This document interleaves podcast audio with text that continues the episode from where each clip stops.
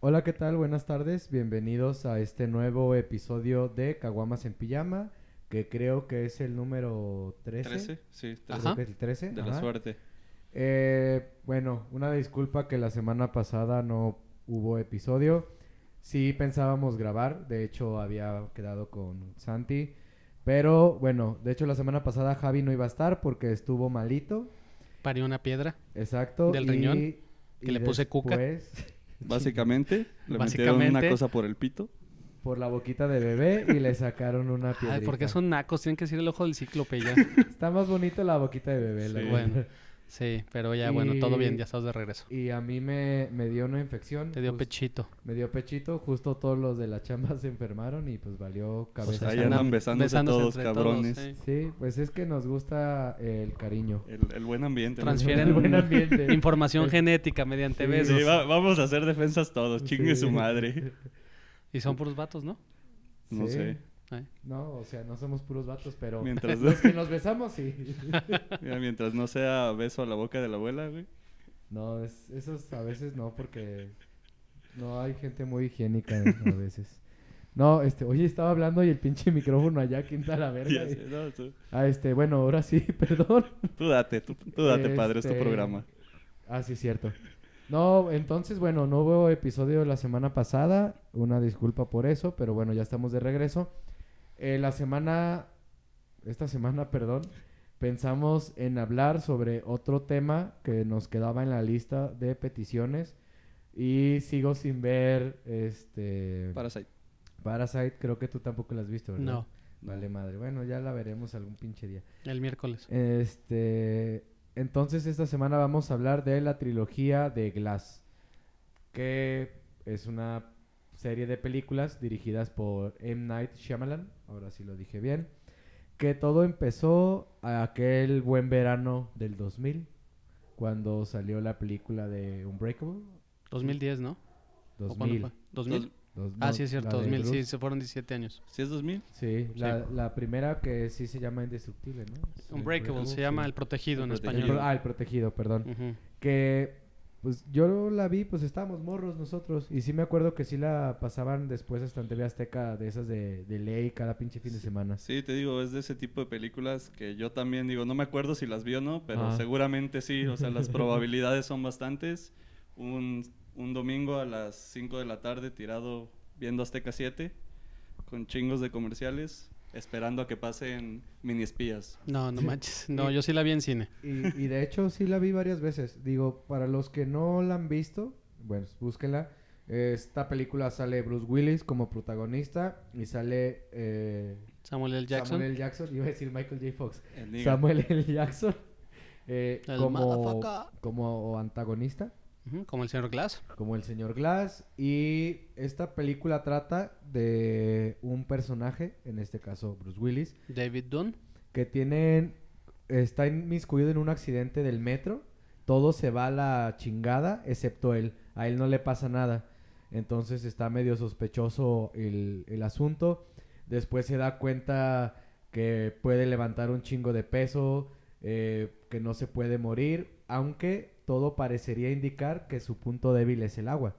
Así es. Y, y el punto de la película, de hecho, es que él y su hijo como que se dan cuenta de, de este trip de que aparentemente es indestructible y se hace como una especie de vigilante con una... ¿Cómo? ¿Gabardina? Gabar-. No, pero Con es- un rompe, eh, rompevientos o poncho, ¿no? sí, es como un poncho para la lluvia, como Ajá. de esos Pues, de... Porque, pues, ¿cuál es su Impermeable, debilidad? ¿no? Un impermeable, ajá, ajá. Porque Su debilidad es la lluvia. Pues, Sí. Entonces usa un vuelve impermeable. Su especie de marca, ¿no? Así, a- de, Ajá. hecho, o sea, todo parte de que el, el antagonista, bueno, el señor Glass es, es un dueño de una tienda de cómics, ¿no? Y el vato está medio... Tiene una enfermedad genética que lo Sí. hace que se rompa los huesos con cualquier cosa, Ah, sí, hasta o sea, caminando. El cuate, o sea, hasta la mínima brisa le parte a su madre.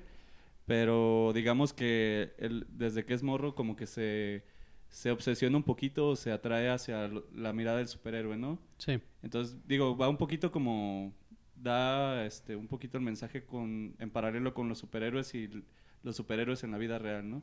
Que este cuate pues toda su vida está buscando una persona que... Sea lo opuesto esté- ajá, exacto, que tenga lo, que sea lo opuesto de... el Unbreakable. Y, Ajá. y pues también, digo, tiene mucho que ver el morrito, como que... Bueno, yo lo veo como sí. que el, va- el vato está como medio... Medio psiquis, traumado, no sé, como que le hacen bullying o algo así aparece, ¿no? Sí, Y pues Sí. también está como medio retraído y pues la figura de su papá es como todo Claro. para él. Y pues también tiene esta visión infantil de los superhéroes y de hecho él es el que un poquito anima a su papá a ser un combatiente del crimen, ¿no? En, en Sí. cierto punto. Sí, y de, y de hecho es curioso porque creo que cuando salió la película, como que solamente era una e- película X, ¿no? O sea, fue como de, ah, pues salió Bruce Willis, medio como que tiene poderes, medio como que no. Ah, se me olvidaba esta cosa de que cuando toca a la gente tiene... Ah, Sí. de hecho eso es, que de hecho te iba a regañar porque la forma en que la resumiste yo creo que mucha gente no la va a querer ver. Así Ah, como perdón. que está de, de hueva. No, no es cierto. Eh, la película, pues bueno, como Pues bien lo mencionan, simple. trata de, de Bruce Willis, que es David Dunn, es un cuate que trabaja como eh, jefe de seguridad en un estadio Ajá. de americano y de repente está como en crisis, ¿no? De los 40, Sí. este, no tiene un buen matrimonio, la relación con su hijo es distante y sale de viaje y en este viaje el tren donde va choca. eh, hay cientos y miles de muertos y él es el único sobreviviente. Entonces, a partir de ese momento lo empieza a buscar el señor Glass y le empieza a soltar información con respecto a lo que mencionaba Santi, de que dice, oye, yo tengo una enfermedad genética que me ha acosado durante tantos años, tú deberías de ser lo opuesto, porque durante años yo he estado buscando en todos los fenómenos de desastres naturales o accidentes de la humanidad para escuchar eso. Hay un solo sobreviviente y eres tú. Entonces, como que esto le dispara a él una nueva eh, motivación para su vida, para querer ser mejor persona y, y- y trae ahí unos trasfondos de que él era una estrella de fútbol y se lesionó y por eso ya no pudo ser profesional. Eh, luego descubrimos que no es cierto, que él fingió la lesión para estar con su esposa porque a él no le interesaba ser famoso. Y al irse acercando con su hijo, también va arreglando su matrimonio.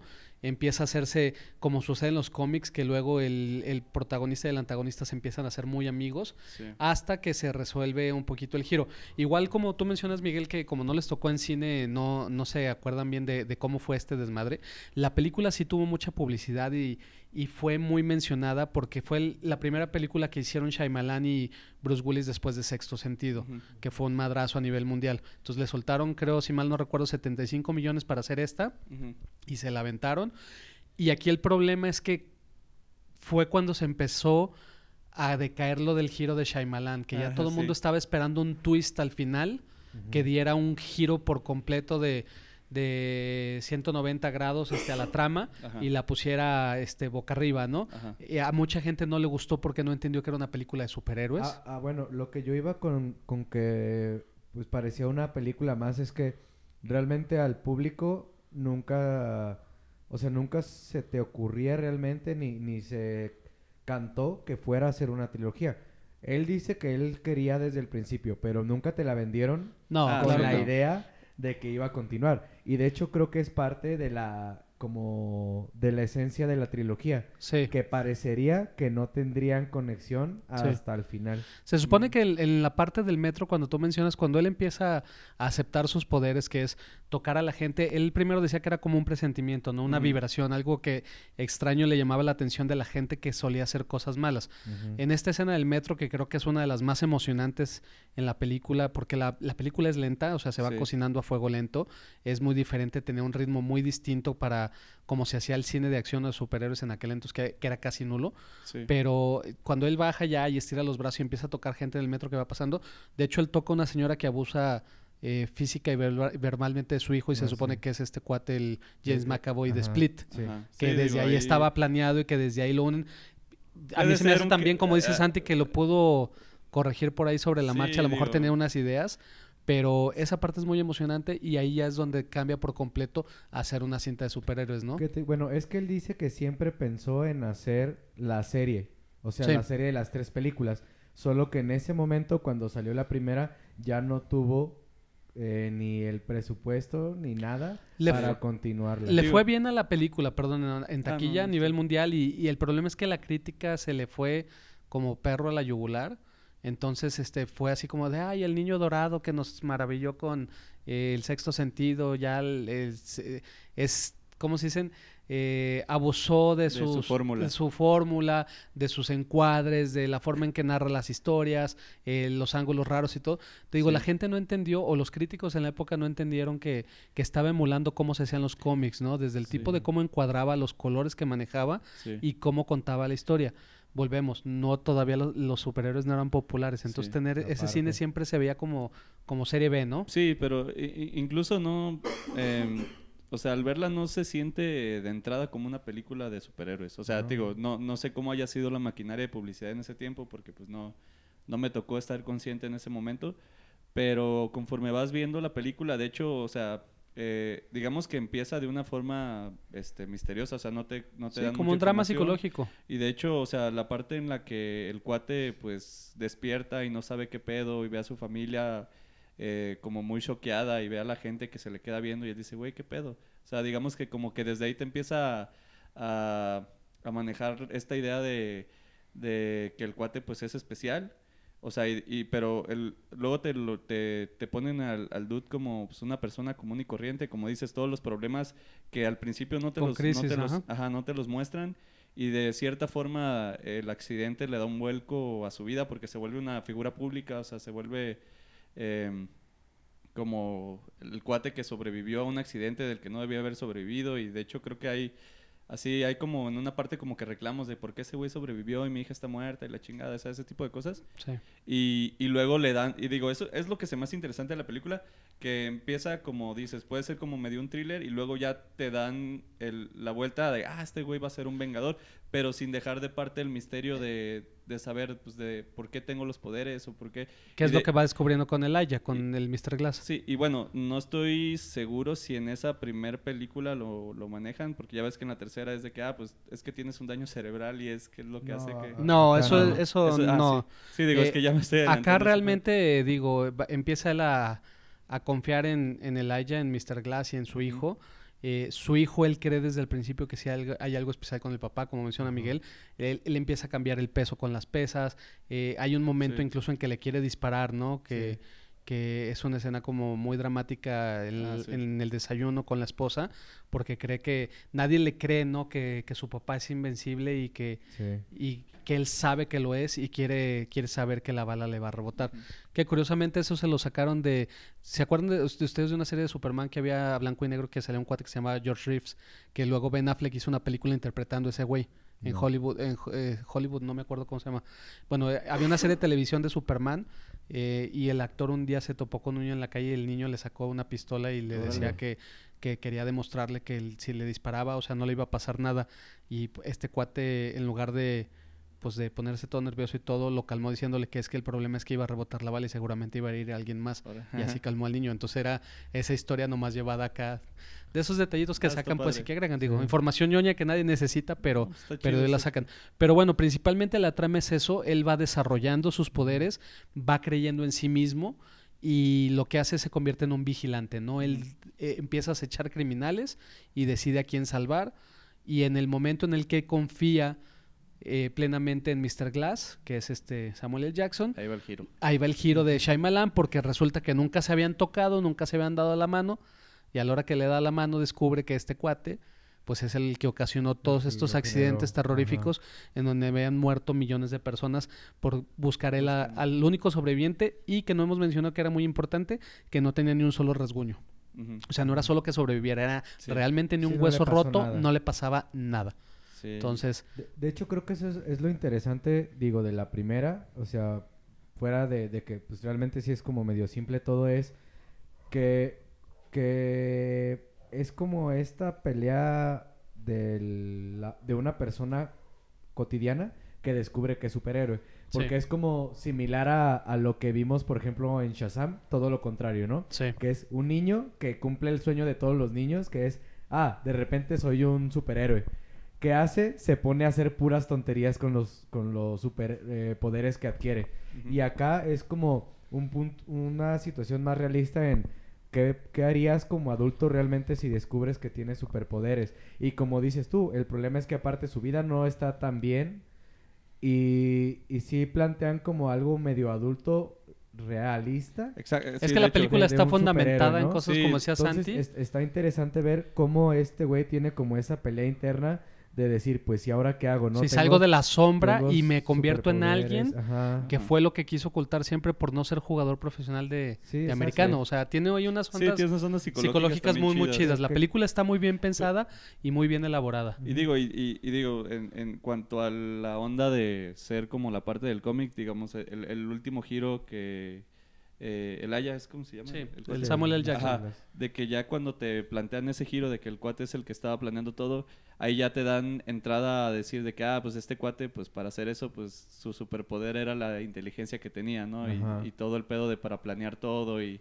y como siempre tenía la información y todas esas ondas. Entonces ahí es como dices, ah, pues mira, y si es el, nuestro supervillano, pero es un supervillano, digamos, más humano y más más, digamos, más aterrizado, algo, digamos, más factible, ¿no? De- sin Sí. dejar de ser algo de, de superhéroes, pero sí como Es que más mundano. La- al, al final es un terrorista, o sea... Sí, Sí, de- exactamente. Sí. Pero lo curioso es que eh, l- aquí la, la temática que es muy conta- constante en la película es encontrar eso por lo cual viniste tu propósito, ¿no? El Aya al principio, pues por la enfermedad que tenía no salía, se refugiaba en los cómics, entonces de los cómics aprendió que siempre que hay una, una cara de la moneda existe el otro, ¿no? Entonces él se que- para el obsesiona mal tiene que existir Ajá. el bien y el revés, ¿no? y él se obsesiona en encontrar a su contraparte. Exacto. Y lo que decíamos, está también pensada la, la película que Elijah es un hombre bíblico y significa que creo que es profeta que viene a, dejar el camino para el Hijo de Dios, ¿no? Que en este caso él creía que era Bruce Willis, ¿no? Ajá. Porque es el que viene a salvar todo. Y eso del final, pues es muy interesante porque él no se siente como malo. Él eh, al- como resultado quería encontrar a esa persona que fuera diferente y él quería que fuera a salvar personas. Sí. Entonces ahí esa dualidad y ese contraste de, de que siempre muestran, te digo, los cómics de los, los mejores amigos se convierten en los peores enemigos, que es desde Superman y Lex Luthor, este, eh, el Duende Verde y Spider-Man. eh, no sé, hay infinidad de... Es como, como el blueprint, ¿no? Siempre de los cómics. Sí. Sí. Y la película, te digo, tuvo ese problema que no fue tan bien recibida en la crítica y de ahí por eso se paró a hacer una secuela rápido porque pues le fue bien de lana, eh, le fue bien con la gente, pero ahí es cuando Shyamalan empezó a caer en hacer un chiste sus de vicios, sus ¿no? tweets. De sus Sí. tweets. Ah, Sí, digo, y, y también, o sea, así como dicen, o sea, tal vez ese hecho de, pues no se entiende muy bien al principio de qué se trataba o de qué iba la onda. Y como que, sí, o sea, realmente como que sí tiene algunos defectitos que lo hacen, o sea, una película buena, pero no, no sobresaliente. Y aparte esta, esta onda de, o sea, de los plot que decías, pues como twist. obra unitaria di- Ah. dirías es buena, pero si ya te lo estás Eh. esperando de ese director, empiezas a decir, ah, es que está haciendo lo mismo. Es la más independiente de las tres, de, Ah, de, sí. de- de Glass y de este Fragmentado. Es la que se sostiene mejor como una sola película. Sí. Las otras sí tienen ciertos huecos por ahí Sí. que, que se van llevando. Eh, cabe mencionar que la película está en Netflix, la del Ah, sí. protegido, se puede ver ahí.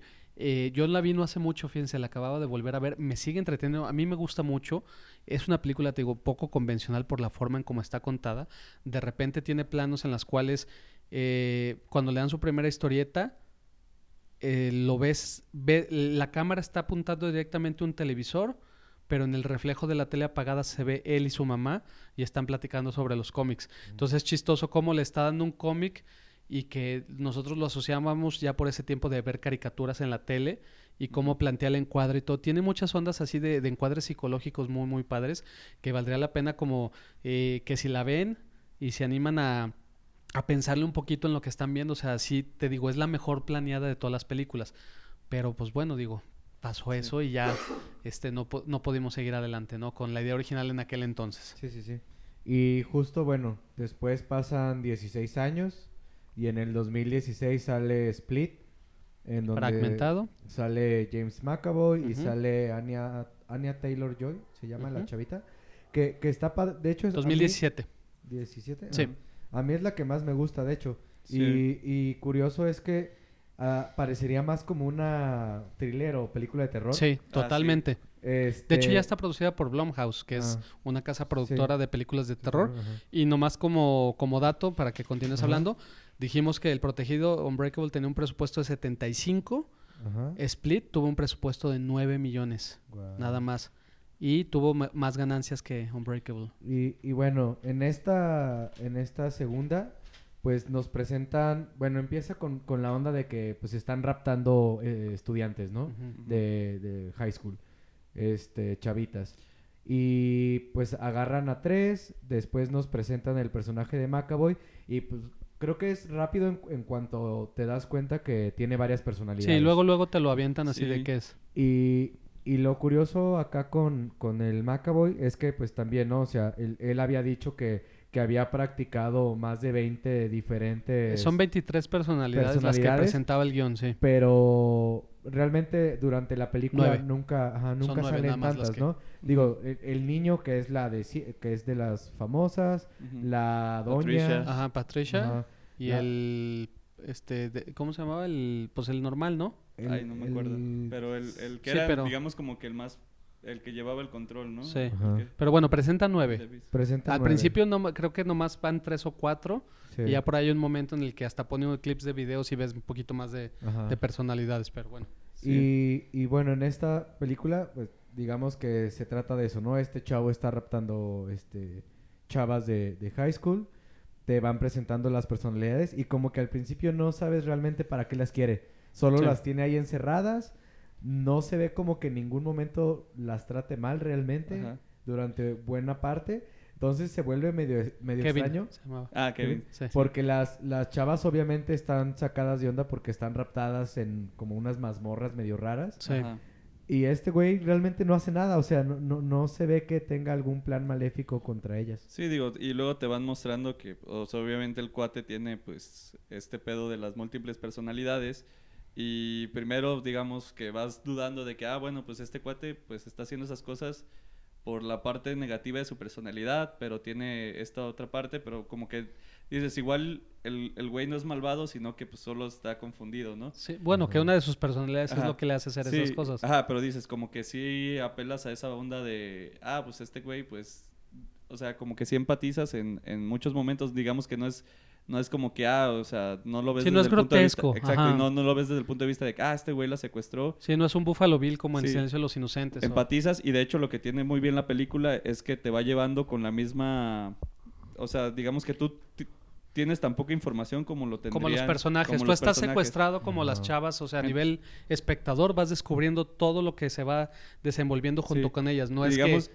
creo que eso es lo Sí. que te mantiene como que el interés de la película y, y digamos que eso es lo que la hace interesante. Obviamente, conforme se va desarrollando la trama, vas, vas conociendo más partes de- del problema y como decía Javi, que realmente sí parece más una película como de terror, de estas típicas que te tienen eh, enclaustrado y tienes que ver la forma de cómo salir y vas viendo que pues hacen como el primer intento y todo sale mal, entonces los empiezan a Sí. separar y, y vas viendo como toda esa onda y luego cuando este, van saliendo las personalidades que digamos que son las más negativas, o sea, porque ya ves que está pues este el morrito, ¿cómo se llamaba?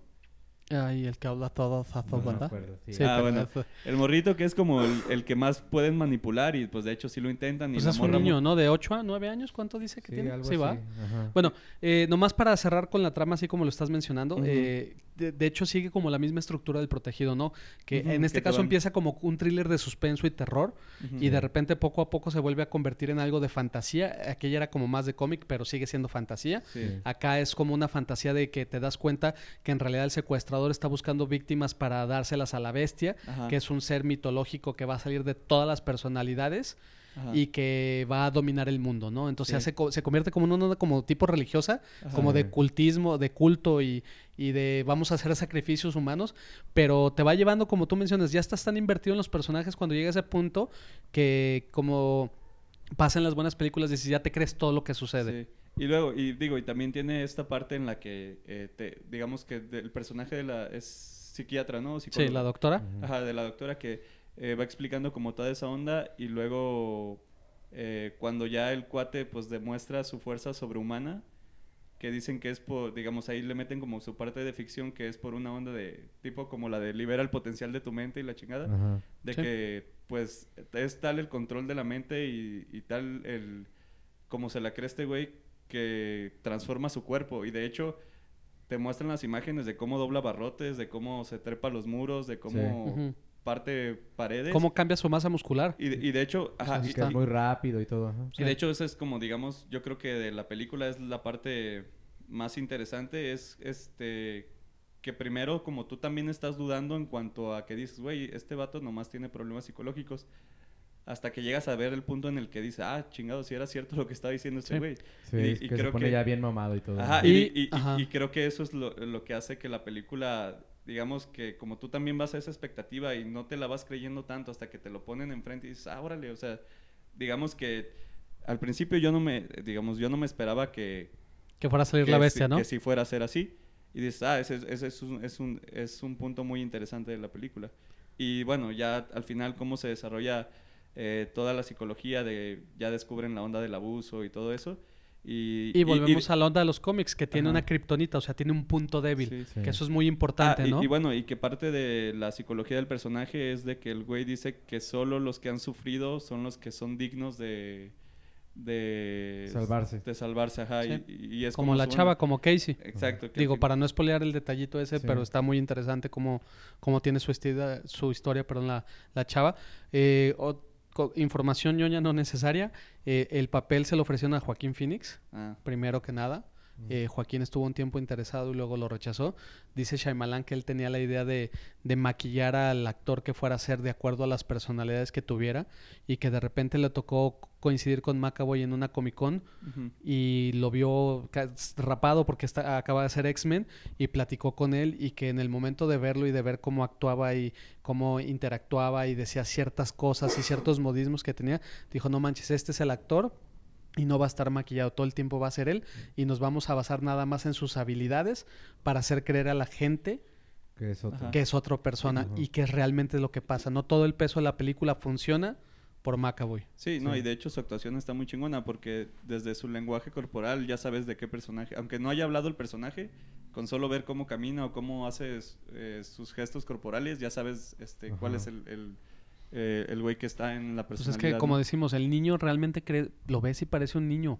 Sí. O sea, cuando está de, de la señora, eh, también la forma en que, en que actúa, se mueve, mueve la boca, ciertos rasgos como expresiones muy como eh, Sutiles. pero que dan tantos matices a la interpretación. Y digo, yo no me acuerdo, este, creo que no lo nominaron, ¿verdad? Para, para premio de la academia, Mm, pero sí, no. sí fue un robo muy grande porque eh, luego incluso en la tercera Samuel L. Jackson dijo que él creía que era buen actor y que hacía las cosas bien, pero que después de compartir escenas con McAvoy y que en un momento que hizo una escena con él, que habló con, no me acuerdo si cuatro o cinco personajes diferentes al- en un momento, porque lo cambiaban con la luz, ¿se acuerdan Sí. de eso? Ah, sí. Y que dijo, no manches, o sea, yo no sé nada, si este güey es un máster, yo ya me voy, ¿no? Ajá.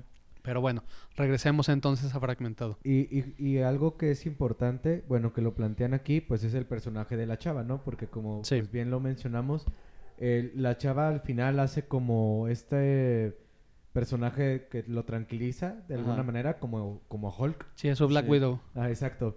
Y, y, y lo padre es que, bueno, obviamente el- te plantean que el- la personalidad del niño hasta se enamora de la chava, Ajá. pero aún así como que todas las personalidades son medio sensibles a la, a la morra. Ajá. Y, Sí. y como que sí tratan con ella y, y es tal cual, la persona que, que empieza a interaccionar y como que los calma. Sí. Excepto ya, pues bueno, A con- la bestia no, con- no con la podía, bestia pero no, obvio, pero... pero pasa lo que dice lo que dice Santi, que no le hace nada porque está dentro del grupo de gente que según él van a Es digna de salvarse, ¿no? sobrevivir, Ajá. Sí. Y bueno, la película creo que contaron muy bien este todo lo, lo que pasa. Y aquí es donde empezó la magia, porque justo cuando va a terminar la película, que ya la bestia se libera, que ya vemos como que sale de las catacumbas donde pues sí mató gente y todo, pero que ya tiene contacto con, con la sociedad, sale Bruce Willis. Y, y en muchos lugares en internet sí es de, ¿y ese güey quién es? O sea, Sí, mucha, Porque- mucha gente no se acordaba del protegido, porque ¿no? ya, ya no había relación, o sea, habían pasado tantos años, había personas que ni siquiera la habían visto, porque como bien lo dijiste, o sea, salió en el 2017. 2017 fragmentado y en el 2000 o la sea, otra. había personas que ya tenían 20 años Ajá. Que posiblemente que nunca vieron el posiblemente protegido. nunca vieron la otra. Entonces, eso estuvo Sí, interesante. digo, fue más como un guiño para los cuates que sí son Ajá. clavados de Shyamalan, digo, de sexto sentido, de Y- señales y que pues ya lo tenían como un director de culto, yo creo. Sí. Porque, ah, bueno, Y ah, bueno, y sí te dicen de dónde viene, porque justo al final, cuando Sí. sale Sí, Bruce Willis en la y cafetería, y que dice, ah, ¿cómo se llamaba el loco este que, que estuvo atentando? Ah, Mr. Glass, y ya, Ya se acaba. ¿no? Ajá. Y ya dices, ah, ok, entonces esta sí tiene relación con la otra, y ya te empiezan a plantear el Sí, te, universo. te manejan que es el mismo universo, tal cual. Ya Y- te, te meten en el, en el universo en donde pues no había solo una persona con superpoderes. Sí, y, y digo, creo que también esta película sirvió para darle un repunte a la carrera de Shyamalan, porque en ese inter de años que pasaron entre El Protegido y, y Glass, creo que se hizo mucha mierda, ¿no? O sea, Fragmentado, sí. o sea, de hecho, hay tiene- una película, que, digo, hizo también la de la aldea, que a mí me gusta Ah, a mí mucho. también se me hace padre. Este, se me hace muy padre hasta, hasta el giro. Ah, bueno. Este, siento que el giro le, le faltó peso, pero eso ya es lo que decíamos de la onda de Shyamalan. Se volvió como esa onda de a fuerza vas a odiar a ese güey y odia Sí. sus giros, ¿no? Entonces durante muchos años siguió haciendo películas, este, que fue la otra la que hizo con Mark Wahlberg, que sí es mala, mala, ¿Cuál? eh, la de las plantas. Ah, The ya, la Happening. del fin del mundo, sí. Ajá. Ah, y bueno, y, Y- tiene- Ah, y varias cosas, sí. malona. y hizo de la de, de Lazar Bender de, También. y, Y la de Will Smith, ¿no? La de, After Smith, Earth, sí, o sea, la de Después de la Tierra. como que sí fueron varios, Varios años malos. varios combos Y de- luego se acercó Blumhouse con él y junto con él produjo, él escribió y produjo la de la del elevador, no me acuerdo cómo se llamaba, pero fue una película chiquita con las que empezó Blumhouse y le fue muy bien, Ujú. entonces él fue el que le dio la lana para ser fragmentado. Les Mm. fue tan bien que en el momento que, que tuvo tanto éxito esta película, habló con Disney, que Disney tenía los derechos de, de Unbreakable, eh, Blumhouse tenía los derechos de fragmentado, Universal creo que es. Sí, Universal. Y por primera vez en toda la historia, Disney y Universal compartieron una película que fue la de Glass. Ajá. No sabía eso. Sí. La coprodujeron juntos, fue de 50-50 y órale va. Nunca habían trabajado juntos Disney y Universal. digo, Como se necesitaron pues, más dinero, dice. Ajá. Y pues bueno, pasándole justo, al- bueno, ah, para terminar, lo curioso ya cuando salió Split es que ahí sí ya el güey avisó y dijo, va a salir Glass, es la tercera. sí se mamó porque la aventó como a los dos, tres meses, ¿no? Ni siquiera Sí. nos dejó gozar así Ajá, luego, tranquilamente. luego, luego dijo, va a salir Glass, que es la tercera parte de la trilogía, y ahí se acaba todo. Sí. Y ya luego, luego sabíamos que iba a salir. Sí. Y como dice Santi, creció el hype porque ahora ya todos queríamos terminar Sí. la Sí, trilogía. porque- y- pues de hecho sí se sintió como si fue un solo ciclo, ¿no? O sea, fue el año siguiente. Fue Dos. 18 19, 17 y 19. Ah, bueno, pero se sintió como el mismo ciclo porque hubo mucho mame con Split, o sea, Sí, hubo sí, el sí. mame en las redes de... Lo que pasa es que la película era buena por sí sola. No, y, en de- el momento, perdón, que, Ajá, que no. se une a Unbreakable, Ajá. el mame creció todavía, porque como decía Miguel, no tanta gente era la que no conocía Unbreakable que fue de vamos descubriendo esa película, ¿no? Vamos Ajá. viendo de qué están hablando. Ajá. Sí, digo, y, y también de que pues ya en internet, o sea, parte de mucho mame de lo que vendió fue de ver, ah, Macaboy va a hacer una actuación que está cabrona, que va a ser múltiples personalidades y, y pues, o sea, el tema se presta mucho al mame en, en, en redes, entonces como que le subió el hype y el hype y el hype Sí, sí. y hasta... Y, aguantó el hype, que fue lo Sí, bueno. no, aguantó O los sea, dos es- años. Y digo, de- Aguantó el hype, me refiero a que la película es buena y le gustó a la Ah, gente. Bueno, y, Sí, y- y porque- de hecho fue sostenido. No, pero digo, también todo ese tiempo que entre que salió Split y salió Glass, siempre fue conversación. O sea, sí. Sí. y yo creo que fue pues, una estrategia muy buena para Y- vender Y, porque aparte fue contando de que, ah, y, y ahí se van a juntar los tres y a ver qué pasa, ¿no? Dijo todo. Aparte Sí. Samuel L. Jackson siempre que había querido hacer la secuela de Unbreakable, Bruce Willis también, que de hecho es bien chistoso, cuando ves la de Glass, Bruce Willis realmente se ve contento, o sea, tenía muchos años que él actuaba así en automático y en Glass sí actúa diferente, que bueno, dando el decir, rango, sí. dando el rango que Sí. puede dar Bruce Willis, pero dio lo mejor que puede dar. Hizo su Entonces, mejor Bruce Willis. Bueno, nos brincamos a enero del 19, ¿Y que fue cuando salió Glass. ¿Cuánto varo le dieron? Le dieron 20, 20 millones de dólares. Ah, Ok. Embolsó poquito menos que, que Fragmentado, pero yo creo que entre las tres películas andan llegando a los no, no sé, eh, como 800 millones de dólares. Y haberle- habiéndole invertido 100 millones de dólares entre las tres. Sí, No, pues estuvo fue buen negocio. Eso sin contar, ya sabes, este DVDs, Blu-rays, rentas, bla, bla, bla. Ajá. Entonces sí le fue bastante bien. No más que el problema que tuvo Glass fue que la crítica no la amó tanto como Fragmentado. Y es a lo que voy. Entonces, bueno, Llegamos a Glass. ¿De qué se trata Glass? pasan dos años, todos estamos esperando a ver qué va a pasar. Obviamente, creo que la mayoría sabíamos que tenía que haber putazos entre la bestia y Bruce Willis, ¿no? o sea, era, era cantado. era cantado. Y creo que la película, de hecho, empieza muy bien porque empieza, Empieza con eso. empieza y nos demuestra, bueno, y nos, no nos, demu- nos muestran que durante todos estos años Bruce Willis sí continuó siendo un vigilante. Con su hijo, que Su eso está hijo bien le chido. hace Que el es, paro, tienen una guarida secreta y hacen la típica de todos los, los superhéroes, pues más bien vigilantes. los ¿no? vigilantes, escuchar Que frecuencias radiales. Escuchar la- ajá, las- la- el radio de la policía, estar al pedo con las noticias. Y este güey sigue usando su capuchita para la lluvia. Este, su hijo le, le pasa las notas. El güey se va por la calle a tocar gente. eh, De hecho, tienen. literalmente. Se supone que tienen como. ¿no? Son dueños de una tienda de cosas de seguridad, ¿no? Y por eso él tiene Sí, como la facilidad de poder, de acceso a tecnología y acceso de poder decir, no, pues yo estaba traja- Va y les trabajando. hace un tacto. Va, va y empieza a tocar gente. Toca y ya. un niño y así es como Toca se da cuenta que el niño no era niño, era el Macaboy. Era el Macaboy. Sí. Y eh, encuentra, porque bueno, en, A en- otras chavas secuestradas que entre tenían. Split y Glass, eh, Ah, es que- pues, resulta que, que Pues la per- nunca lo agarraron. Ajá, nunca lo agarraron, sigue haciendo de las suyas y pues este güey lo anda buscando, ¿no? Total que como dice Javi, son, perdón, en Filadelfia, ¿verdad? Están yo situadas. nací, crecí, sí. Sí. sí. Entonces resulta que sí está como en una bodega abandonada, Ajá. eh, se mete, se, se va a em- a armar la, la putacera, ahí sus bueno, su bueno Se dan dos, vergazo. tres buenos madrazos ahí arriba y luego salen volando por la ventana. salen volando y que creen que los atrapa. Que llega papá gobierno. Que llega el FBI o lo que Sí, el- una organización CIA, secreta, los, los, los, los hombres de negro, para Ajá, ser- los hombres de negro y Sí. pues ya pelas los agarran y se los llevan a un un psiquiátrico. psiquiátrico Sí. Ajá. y Y en el- también tienen a Glass ya Ah, En el psiquiátrico está un güey catatónico en estado vegetal, que es Mr. Glass, que no ha hablado en 20 años Ajá, y que cuando ve a Bruce Willis lo único que hace es sonreír sí amenazadoramente, ¿no? sí Entonces, bueno, ahí se encuentran las tres figuras exacto y aquí es donde ya empieza Shyamalan con su primer giro, ¿no? Que Sí, es... que empieza lo que creo que a mucha gente no le gustó y a mí, A mí se me hizo padre. No me gustó la película en sí como cierre y como la expectativa que yo podía haber generado por lo que esperaba. Eh, a mí me defraudó en ese sentido, pero le aplaudo a Shyamalan que él contó la historia que quiso contar y le valió madre todo, ¿no? Entonces, en esta, en esta institución este, aparece el personaje de Sarah Paulson, este, que es una actriz muy, muy buena, que quien no la ubica, eh, vean la serie de American Horror Story, no, no es horror, la otra, perdón, American Crime Story de O.J. Simpson, y ella es la abogada que quiere, que trabaja para el Estado que tiene que enjuiciar a, a O.J. Simpson. Entonces, esta chava, como agente del FBI, su trabajo es convencer a estos tres lunáticos que nunca han tenido poderes, y que Sí. están locos nomás que están locos Sí. y que no pueden hacer las cosas que, que ellos creen o que han hecho durante más de... O Y sea, por ejemplo, Bruce Willis, años. más de 20 años. Exacto, y, y ju- justo con Bruce Willis, por ejemplo, le, le dice, oye, pero a ver, ¿y cómo es que mágicamente yo tocaba a la gente y tenía visiones? Ah, Y ya le decía, no, no explicaciones. tienes visiones, simplemente eres muy bueno sacando conclusiones de Con lo todo que observas. lo que estás observando, así estilo Sherlock Holmes.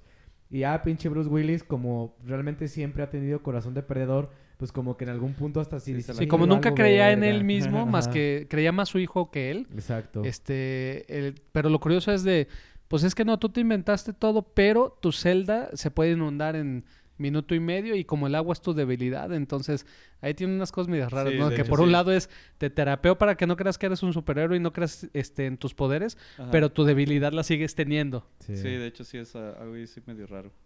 Y, Bueno. y bueno, esta tipa también pues descubren con el con el personaje de Macaboy que pues lo pueden controlar también con, Los con flashazos. lucecitas porque pues de hecho creo que eso Con cualquier persona ¿no? ¿Cómo dicen? porque Sí.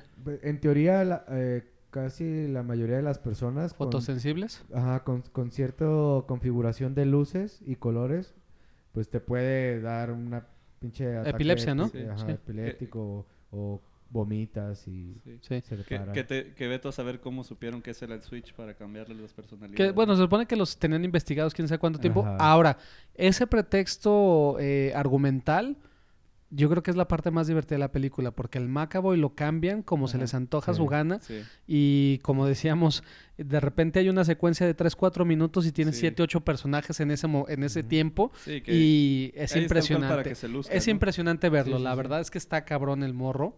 Eh, actúa impresionante, eh, así como diría Sage. Eh, no sé, es la pura, la pura pistola el Macaboy. Y, la y luego resulta que Glass no tenía nada y como la otra vez estuvo haciendo un plan bien chingón para que agarraran a los tres para tenerlos juntos Ajá. y seguir con su... Según él sabía que eventualmente los iban a llevar ahí, ¿va? Exacto, Era una sí. onda así como... Y tenía todo un pinche plan así. Sí, de bien- Megamente. Bien, chingón, ajá. Sí. Y ya se libera todo el pedo. Resulta que este güey le dice a Bruce Willis, no, carnal, tú sí tienes el fuego, güey, tienes que creer en ti. y pues resulta que vuelve a pasar lo mismo que la anterior. Sí tienen algún tipo de, de Pues sí. poder real. Digo, Bruce Willis termina por tumbar una puerta de metal de quién sabe qué, qué, 20 pulgadas. ¿Cuánto decían que era? Así como un grosor Sí, o sea, como de... mamalón.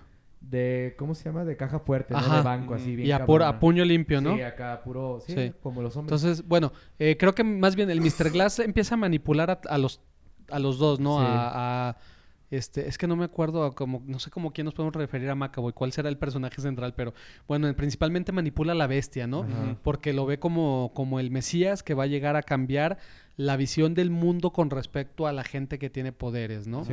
Este, por decir mutantes, ¿no? Decirles de una forma. Y también empieza curiosamente a levantarle el ánimo a Bruce Willis, sabiendo que es su archienemigo Sí. provocando que haya un escape en Sí, esta y- prisión. Y, porque al final él buscaba que todo terminara como en los cómics. Ujú, Lo tenían que matar a él, tenían que pelearse entre Bruce Willis y la bestia. sí. Y pues que sobreviviera el más chingón. Y que lo viera todo el- la Sí. mayor gente posible. Sí, digo, también ese como la onda de que, ah, pues nomás, o sea, nuestro objetivo final es que vayan y agárrense a vergazos en aquel edificio para que todos los vean y así Ajá. todo el mundo va a cambiar.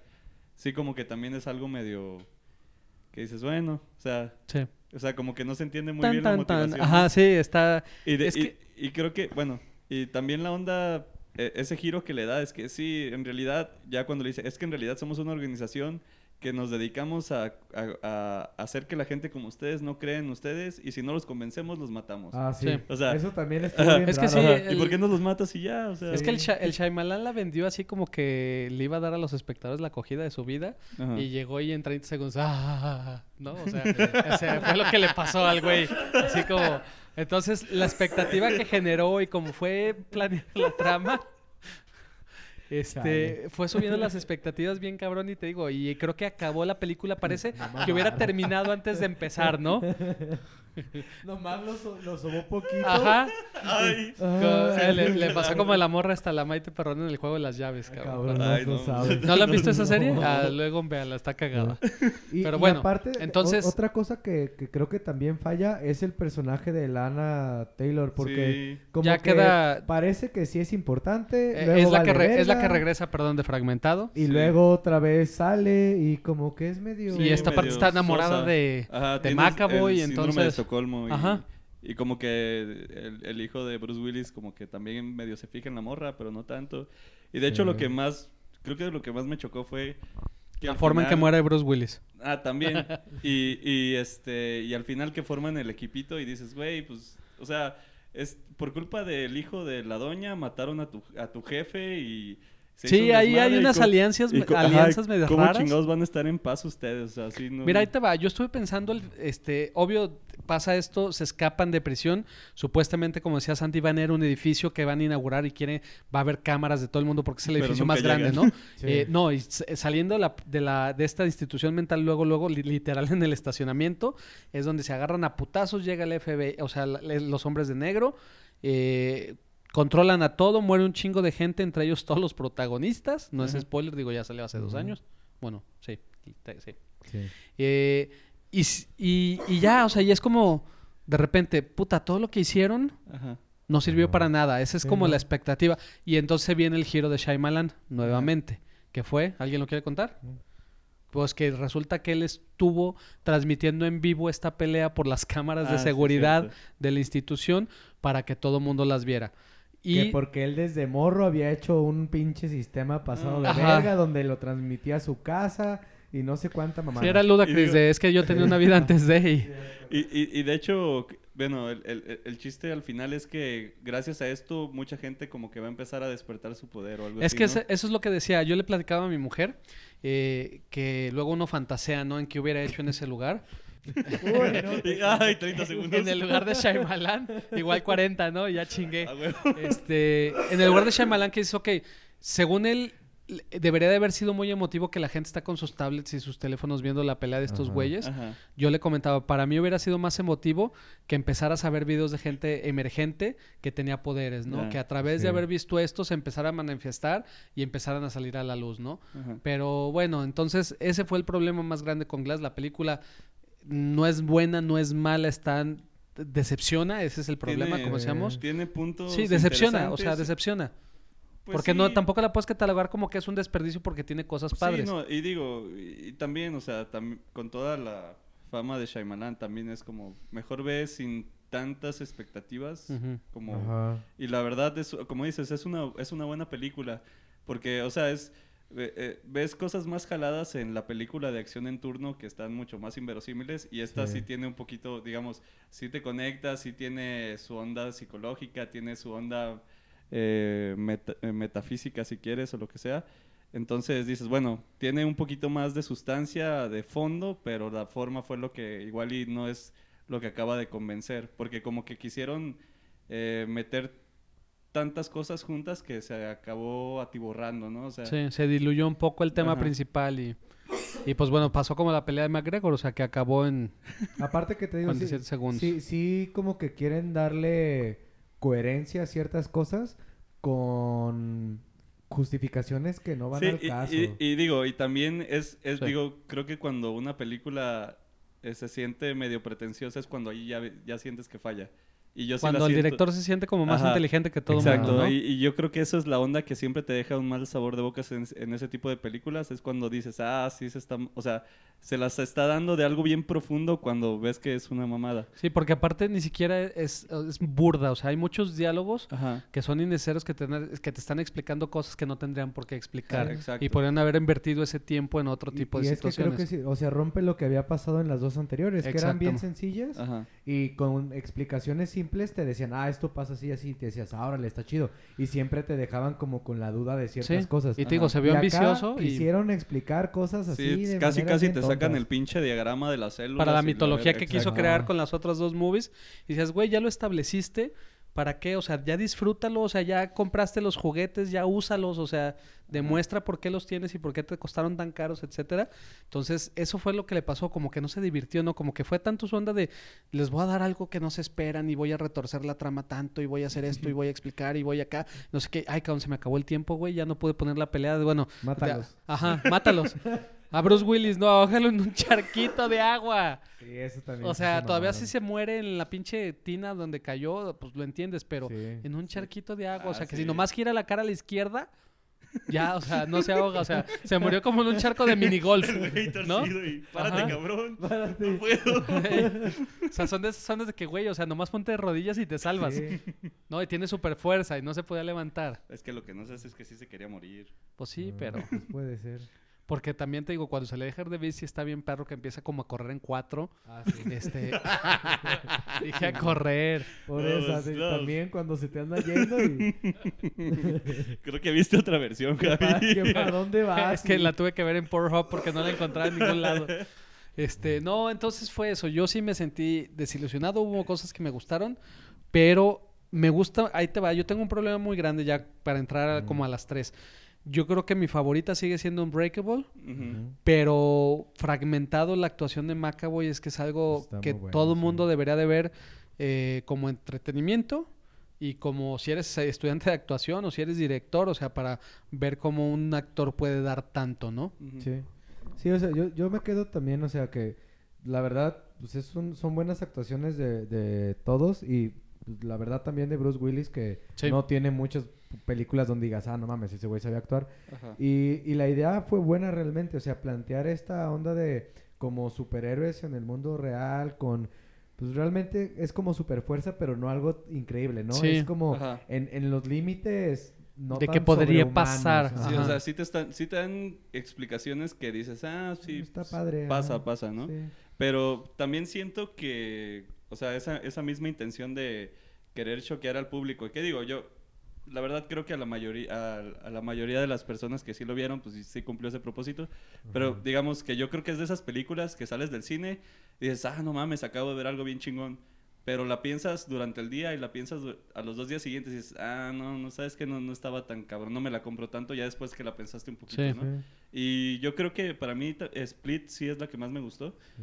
O sea, creo que también por la realización, obviamente con todos esos años de experiencia, creo que pudo hacer algo cinematográficamente un poquito más, digamos, Más más, bien hecho, ajá, más redondo. Eh, en- Más concreto y más y- claro. Y, y- y digamos que en cuanto al guion, también siento que es el, el que es más redondito de los tres.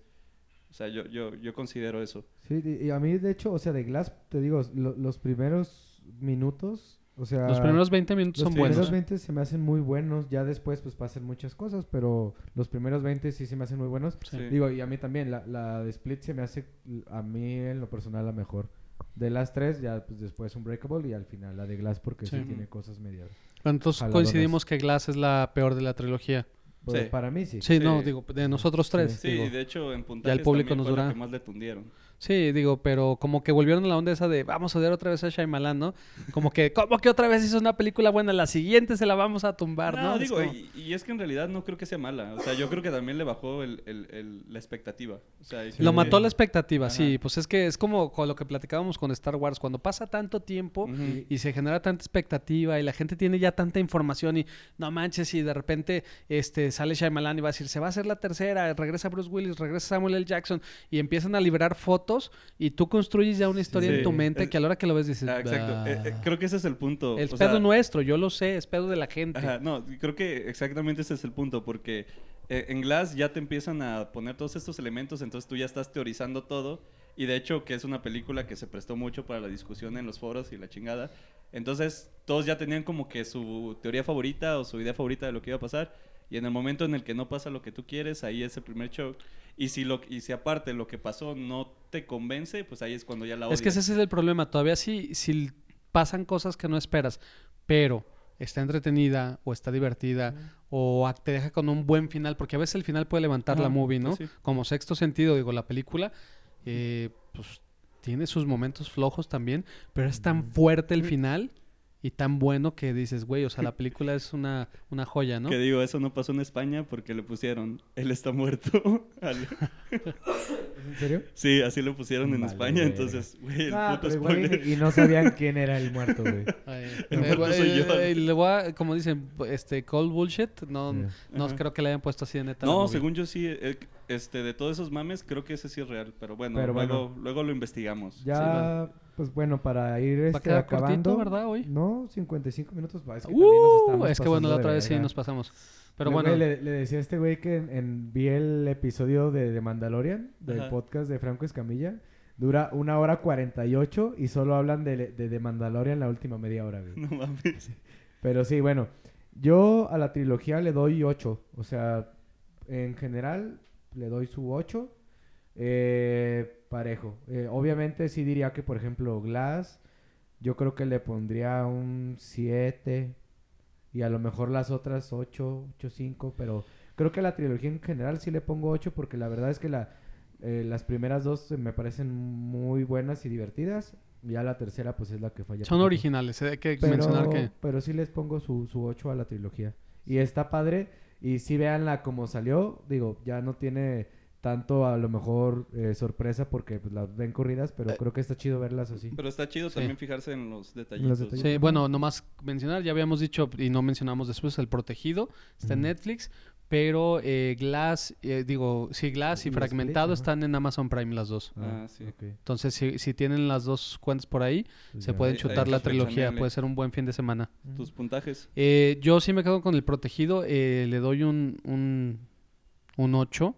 Se me hace muy buena película, me gusta mucho. Eh, fragmenta es que tengo fragmentado el conflicto, es que le es tan buena la actuación de McAvoy que está ahí rayando a lo mejor un 7.9999 y Glass sí me iría más como un 5.6, ¿eh? O sea, para mí sí baja mucho. Glass. Sí. Sí. Sí. Pero la trilogía es buena, como dices. eh, yo tengo el protegido eh, y fragmentado y no quise comprar Glass. O sea, Digo, eso fue lo que me pasó. Lo entonces, que sí, lo que sí yo personalmente creo es que Glass no funciona si no viste las otras dos. Ah, Ah, no, totalmente. no. totalmente. Las Como otras película dos independiente, las no. puedes ver solas, Sí. pero la tercera no funciona No, no. para Y en el orden que quieras, o sea, digo, si vas a ver la trilogía, sí, chútatelas en orden. Pero si no, puedes ver primero fragmentado y luego te puedes brincar al protegido y no tiene nada de malo. Ujú. Sí, Sí. como película sola creo que sí, Sí. sería Sí, mala. y, pero- y Santi. yo creo que el protegido le daría un 7, 7 de 10. Eh, a, a Split le doy un 8 de 10. Ujú. Y yo creo que Siglas es un, cua- un 5, 4, 5. O sea, sí, sí la regó gacho y como dicen, o sea, el- el- el- tiene la- el contraparte que no Ujú. lo había pensado. O sea, si no se sostiene por sí sola y aparte tiene como que esta onda de que medio choca por, por todo esto de que yo la siento que es medio pretenciosa y eso a mí no me gusta nada. Pero Shyamalan, digo, Ajá. Shyamalan de repente peca de eso. Sí, entonces digo, sí. yo, yo los veo los veo como trilogía, o sea, te digo, les pondría 8, o sea, sí como película sola diría, nada, la neta sí, como Ajá, o dicen sea, ustedes, sí es abajo de Sí, es la O más sea, baja de la, sí. la tienes que ver nomás Ajá. para completar el ciclo. Sí. y no está mal, tiene buenas ajá. ideas, No, nomás claro, no claro. concre- S- Igual, no sé, para antes de que termines, Ajá. igual se apresuró, ¿no? Se pudo haber Sí, aguantado unos cuatro sí. años, todo el mundo hubiera esperado y hubiera pulido un poco más detalles, Mm. hubiera hecho un guion más este práctico y más este Pero es que- específico. Pero es que si el güey se casaba con esa idea y pasaban más años, iba a ser todavía peor la decepción. Pues sí. Y creo que también yo creo que en esa onda de pues, tener la agenda del Macabo y, y ya con Sí, el porque personaje Macaboy, digo- trabajado. aparte ha trabajado un chingo ese güey en Sí. los últimos años. Pues sí. Pero- y es muy buen actor. Yo lo tengo en mi lista de, de actores este me- eh, mal valorados de la gente y del cine en especial Sí, porque pero- Lo que pasa es que Macaboy como que se arriesga y bueno. hace de todo, ¿no? Sí. sí, hace Este, muchas cosas malas. Hace muchas Sí. cosas malas, pero, pero pues es lo bueno, digo, es como, no sé si vieron el, el- el speech de Joaquín Phoenix en los SAG Ah, Awards, sí, estuvo muy que chido. agradeció a Leonardo, a, este, a todos los con los que estaba compitiendo, y la neta es que habló muy chido de lo que es, ¿no te tocó escucharlo a ti? Estuvo bueno, sí, Estuvo bueno. Este, bueno, ganó por Guasón él, y se paró y lo primero que dijo, este que gracias a la industria, esto y todo, y que él se acuerda que desde que era niño y cuando volvió a entrar después de que había muerto su hermano, eh, siempre que iba a los castings perdían contra otro niño, ¿no? Ajá. y que nadie podía decir su nombre porque era un tipo Voldemort, de que si lo decían les daba mala suerte, pero que todos los directores de casting decían, es que es Leonardo, pues vamos a escoger a Leonardo, ¿no? Entonces ya le agradece a Leonardo DiCaprio, le dice a Christian Bale también, le dice, oye, güey, dice. ¿cómo le haces para actuar tan bien? Dice, no tienes ni una pinche película mala. Dice, me odia, así odio que no tengas ni una sola actuación mala. Mis respetos. Eh, ¿A quién más agradeció? A Adam Driver. Adam Driver este, le dijo que en Marvel Story que era la onda de las ondas y que llevaba tiempo siguiéndolo y que chingón. Al Taron Egerton, que estaba también nominado por Ah, Rocketman, le dijo que se le hace uno de los actores morros más interesantes y que no puede esperar a ver cuál es su siguiente trabajo porque lo admira mucho. Y la neta sí fue muy padre eso y es digo, y al final se aventó su onda de Head Ledger. ¿no? De- así que dijo que no, Eh, no hubiera podido haber hecho un papel así si Ledger no lo hubiera interpretado antes, así como se apoyó en muchas de las cosas que hizo él. O sea, la neta estuvo muy bueno el discurso. Sí, O sea, entonces, o sea, sí- este- Sí, sí se vio que eh, muy ensayado, pero la neta estuvo, estuvo Pero estuvo chido. Ah, pues qué bueno. Ya se me olvidó el punto de por qué llegamos a esto. Y entonces, ¿cuál va a ser Sí. aquí el pedo? No, pues Pero ah, es que estamos digo, hablando para de los que no, Macaboy, o sea, es que de- sí, de Macaboy, de o sea, los- de, cómo es un actor este emergente que ya lleva un chingo de años, Sí. pero que hace de todo, ¿no? Entonces, Y ahí sí. este, y digo, y discúlpenme, todavía estoy bajo efecto de drogas este sintéticas que me están ayudando a aguantar dolores, pero, Desde pero hace bueno, le mando años, saludos a 20? Cuca. Sí. Desde hace 20 años. Este, ¿recomendaciones traen? ¿De trilogías traigo. o de Shyamalan? No, no, no, Mm. de algo que Yo traía, tra- yo traía este, recomendaciones de, de Shyamalan, o sea que si querían ver películas de él, eh, La aldea a mí se me hace muy, muy buena. El giro del final no está padre, pero cómo construye la mitología de los monstruos de esa historia está bien chido y todo lo que es la parte del, este, del siglo XVIII más o menos es muy interesante, ¿no? Está, está padre, está muy bonita fotografiada, sale este, eh, ¿cómo se llama el de la red social? Ah, Eh, eh, Jesse Eisenberg. ah, sí, sí. Jesse sí, sí. Eisenberg de Morro, que yo creo que ni se acuerda que trabajó con él. Y yo creo que si quieren ver películas de Shyamalan que representen lo que puede hacer, esa es una de esas. Y la otra sería Señales. A mí Señales me gusta Señales. mucho. Se me hace bien creepy, es de invasión extraterrestre. Y se me hace que está muy bien lograda hasta este incluso el final, ¿no? El final es un poco teto, como Shyamalan Sí. luego lo suele hacer. Pero el resto de la película se me hace muy fuerte, muy padre. Y de hecho también sale Joaquín Phoenix ahí. Ok. ¿Tú traes Yo les recomiendo que se diviertan. Ok.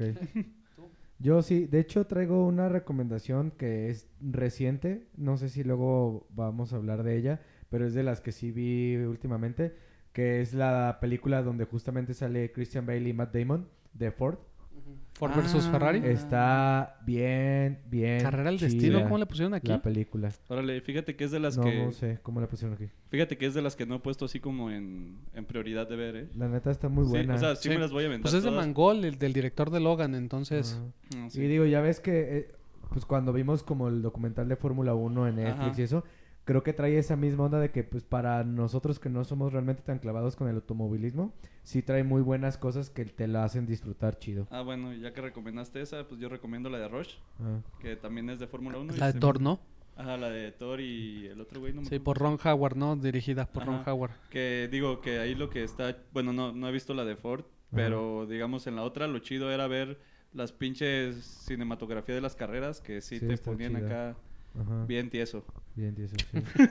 Como por 30 segundos como y, Shyamalan. y la otra que quería recomendar que mencioné porque se me hace padre, o sea, hablando ahorita como de lo- la onda de superhéroes, y esa es como recomendación, o sea, si alguien que nos ve tiene hijos chiquitos, o sea, digamos 10 años, 8, sí véanla porque creo que es súper familiar y es de esas películas bonitas, la de Shazam. O sea, Ah, creo que Shazam está bien chida. Pasó muy, muy Desapercibida. desapercibida.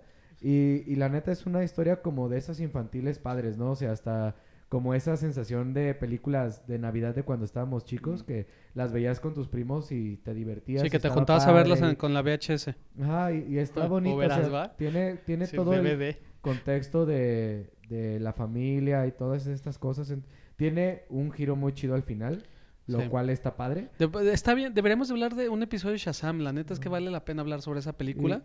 Sí, Eh, nomás quiero mencionar, este, yo sé que dijiste que es familiar, eh, nomás para niños muy chiquitos ahí trae una secuencia o dos, nomás un poquito como de monstruos, Ajá. que sí podrían llegar a asustarlos si están muy chiquitos, Pero, ocho, nueve pero de, años, no, de siete 8 o está muy 9 años ya sin problema. Sí, o sea, creo que es una película que, que pueden disfrutar toda la familia.